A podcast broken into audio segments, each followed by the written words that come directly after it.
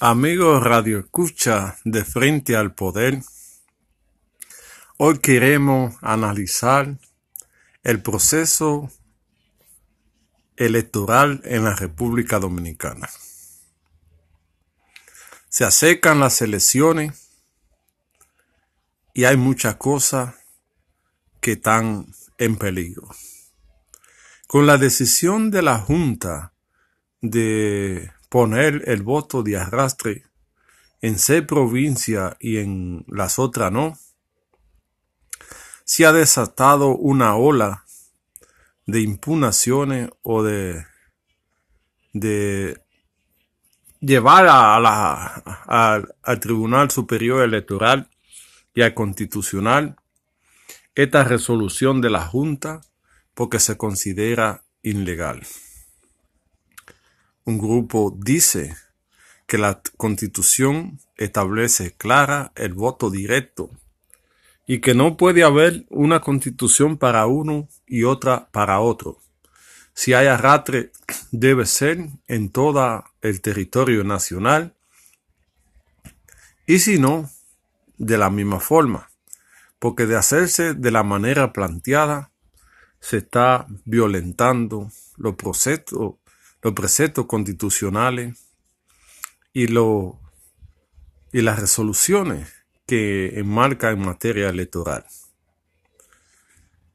Se ha desatado un avipero que pone en peligro el proceso democrático, porque estas decisiones hay que tomarlas antes del proceso, porque después del proceso va a haber problemas. El grupo que interpuso los recursos plantean el respeto a la Constitución, que se haga el voto directo, secreto y democrático para todos los niveles. De no resolverse estas situaciones, las elecciones podrían estar en peligro, porque la Junta, que es el árbitro que tiene que tener el equilibrio ha dado un mal paso, tal como lo establece uno de sus jueces, que planteó públicamente no estar de acuerdo porque se violentaba la constitución. Algo grande está pasando en la República Dominicana. No sé cuál será el destino, pero en estos últimos dos meses se van a acercar turbulencia y tsunami en la República Dominicana en materia electoral. El grupo que plantea seguir en el poder se ha encargado de hacer actos en diferentes partes y ahora tienen para esta semana para hacer creer que es el pueblo que está pidiendo la continuidad.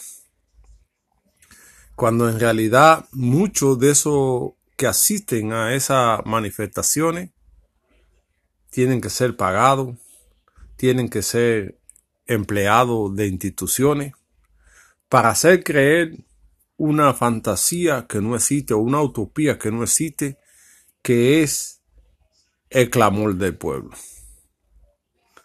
Si son tan queridos y son tan amados, ¿por qué no plantean un referendo que la gente diga si quiere o no la modificación constitucional? Porque si es por los diputados y los senadores, va a pasar.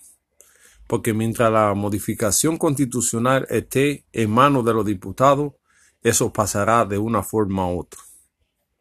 Hay que darle al pueblo el poder de la modificación a través de un referendo con los temas planteados. La gente pueda expresar lo que siente. Solamente se plantea el continuismo.